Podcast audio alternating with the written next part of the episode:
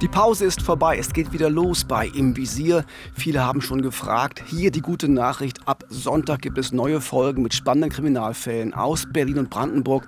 Ich bin Uwe Madel und an meiner Seite ist meine Täter-Opfer-Polizeikollegin Elvira Siebert. Hallo, lieber Uwe.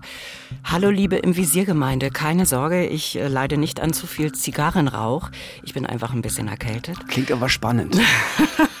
und damit starten wir in diesen neuen, ersten spannenden Fall von Im Visier. Da geht es bei uns um das Schicksal eines jungen Familienvaters aus Brandenburg. Wochenlang war er vermisst. Dann wurde seine Leiche furchtbar zugerichtet gefunden, und zwar in einem Rapsfeld. Und das Motiv der Täter? Pure Mordlust. Der später als Mittäter verurteilte Stefan K. unterhielt sich wohl mit dem Haupttäter Matthias R.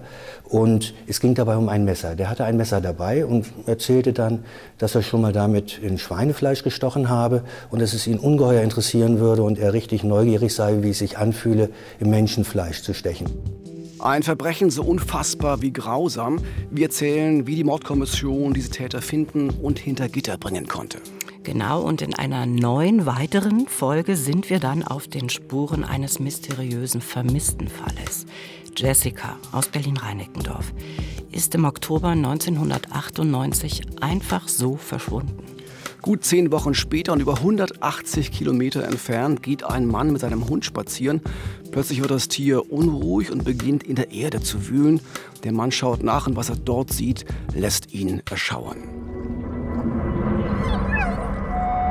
Zwei Säcke waren das verschnürt, was sich dann später, der Hund hat dort keine Ruhe gegeben, als ein menschlicher Leichnam äh, darstellte. Diese Säcke waren teilweise vergraben, sehr oberflächlich vergraben. Der Hund hat das dann ausgegraben.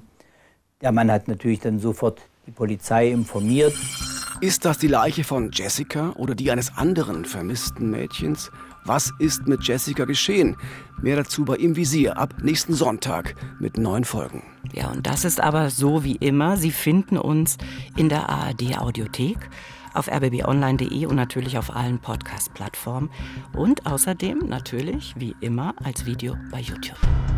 Im Visier. Verbrecherjagd in Berlin und Brandenburg.